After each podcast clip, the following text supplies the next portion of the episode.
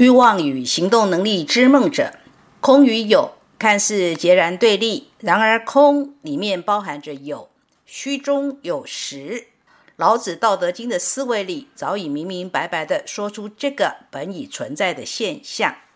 知梦者的心理驱力，可以在有跟无之间任意悠游，在我们看来没有的，对知梦者的心理驱力来说，却是真实的有；而我们认为真实的有。知梦者的心理驱力，却可以把它当作没有啊。知梦者的心理驱力，不论性格上的主角是自由意志、情绪感受、心智、情爱与美感、欲望与行动，都会让性格的主人经由性格来演出真实跟虚幻这两个看似截然对立，但实际上是互融的生活事件与关系。现在，珍妮佛要朗读的是北京学生萌萌的分享。我是萌萌，在这儿跟大家分享萌萌所观察与了解的欲望与行动之梦者的告白。平时萌萌在听珍妮佛老师教学音档时，先生晋升有时也会跟着听。听得多了，晋升知道珍妮佛老师是以功底深厚的知识以及丰富的人生经验，教导学生们透过生活里的真实关照，走上心灵成长的道路。自然明白了珍妮佛老师的课程为什么那么吸引萌萌。下面就来听听晋升这个在人格特质上欲望与行动是知梦者的自我告白吧。我的童年生长在北京西城一个四合院里，印象深刻的是爷爷对我管教严厉。每当我跟胡同里小伙伴们一起玩耍时，爷爷就会让我回家临帖写毛笔字。因此，我也渐渐喜欢上书法和绘画。放学后不直接回家，特别喜欢去家里附近的中山公园荷花塘边，坐在那里写生。经常是一个人面对静静的湖面遐想，心里编织着梦想，有一天能在书法或绘画的艺术领域有一番作为。童年的志向并不是一帆风顺，中学毕业去农村插队落户干农活。报酬是挣工分再折合钱，扣除饭钱，余下的钱全都买成纸笔。那时农村条件比较艰苦，没有条件临帖写毛笔字，就在田间地头素描作画。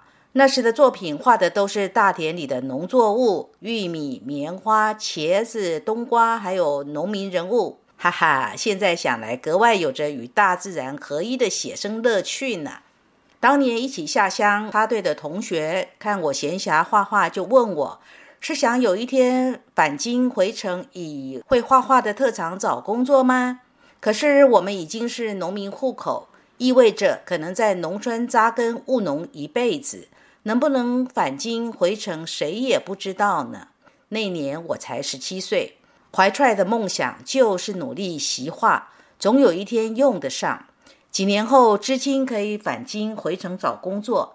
我的第一份工作从事的是商业美术设计。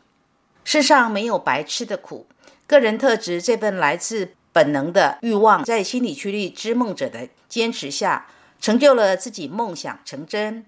格外在生活上开始有一种逐梦踏实的现实意义在驱动着自己。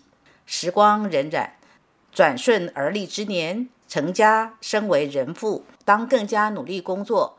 国际单位下班后的业余时间，跟《北京晚报》定期投稿五色图版面设计，为的就是挣点外快，贴补家用。八零年代初，在报上看到一则消息：北京广播学院，也就是现在的中国传媒大学前身，首次设立成人广告专业考试。我报名统考，被录取。大学毕业后，成为一名知名广告公司专业策划兼管理。数年之后，又一次被欲望与行动之梦者心理驱力给驱使着，脱离国有企业的铁饭碗，自己创办了独家代理国内外业务的广告有限公司，带领年轻广告业内员工开展策划、制作、宣传等多种业务，累积了丰富的经验。中年时期开始研习佛法。打坐冥想，可以感受内在的灵性呼唤，或与深层的自我连结，形成更加成熟的人格。平日也特别能够沉浸在一只钓竿，坐在池塘边钓鱼。那时看似钓鱼，实则在等待鱼儿上钩的等待里，好似物我两忘，真真整个人都融入在天人合一的氛围了。如今的我已回归家庭，欲望与行动之梦者的心理驱力，让我继续研习佛法。毕竟人生还有多少未解之谜没有答案呢？无名的失落，烦恼贼的作祟。只有沉浸在佛法无边的熏习，才能够达成欲望深度的满足。回顾过往，欲望与行动之梦者的深刻感悟是：只有内心有一颗正直如如不动的心，了了分明的智，才能成为一个健康的人。也把这句话送给有缘听课的你。珍妮佛朗读完了。欲望与行动能力，以要做什么的行动作为来说。当心理驱力是知梦者，会是相对不利的。为什么呢？因为行动是一个外显的作为状态，但是知梦者的心理驱力所驱动的会是如梦如幻、虚与实不分的作为需要。这就好像一把火丢到海里去，是不是火就没了呢？就熄火了。所以，欲望与行动知梦者的人，会变成做事情的能力内缩、退却、迂回。但也不能说这就是缺点哦，因为如果欲望与行动之梦者的人，他们做的事情刚好是需要这个特质的，那就是如鱼得水。如果问珍妮佛，那他们适合做什么呢？那就是做的事情最好是非直接的，中间需要经过一段混乱的等待过程，最后才能做成的事情。也就是说，这当中一定要有所谓的做白工跟浪费时间与资源的状况。作为上就是没有办法直线前进，这看起来是个明显的缺点。可是，如果一个人做的事情刚好符合这种不需要直接明确，那就反而变成是优点了。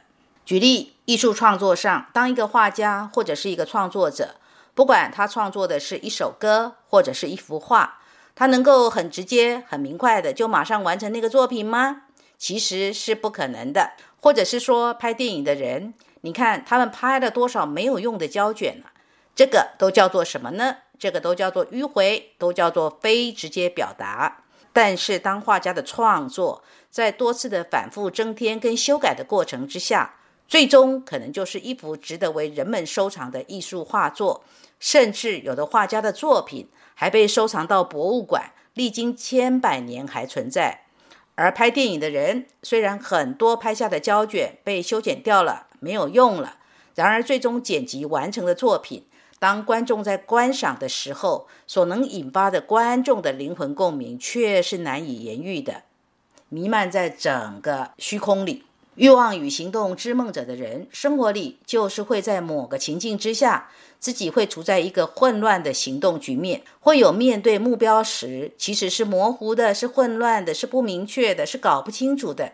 然后。要允许自己有耐性的用迂回的方式，作为的轮廓才能够渐渐的明朗，目标才能够渐渐的达成。作为上绝对不是单刀切入的风格，在外人看来就是不直接、不坦率、迂回或甚至玩阴的。欲望与行动之梦者的男人，会让整个人看起来比较柔软，而相对的没有男性阳刚的雄风。然而，他们会有一种灵性氛围的性魅力。这种男人对某些女人来说，其实是非常危险的。就是呢，他们多多少少都有一种艺术家的才气，虽然他们真实的身份并不是艺术家。当欲望与行动之梦者的心理驱力往人性的美善发展时，自然而然也容易往宗教或灵性方面去追求。去表达他们在欲望上所要的天人合一、物我两忘的满足感。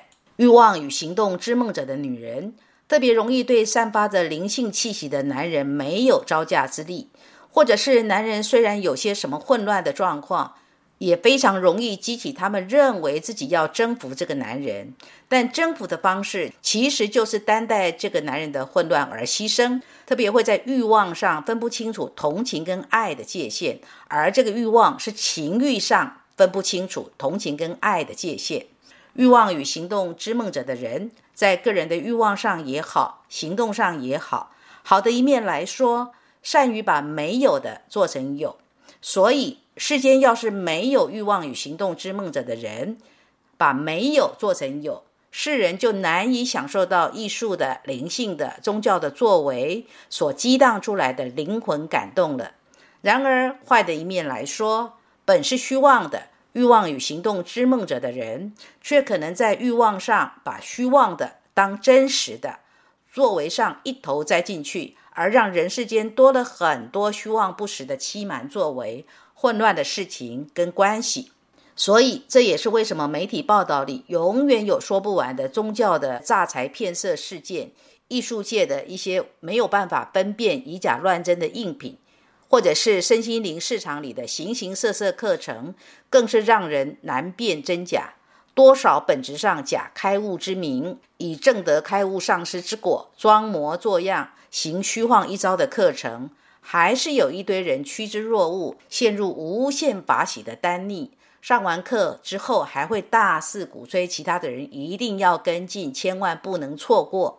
因为知梦者心理驱力自欺欺人的力道，总是无声无息地蛊惑着人们的欲望，无声无息地骚动着人们灵性的贪，企图以最轻松的方式来达到开悟，却忘了开悟就在日常生活的行住坐卧之间，就在老实过生活的吃饭、工作与睡觉之间。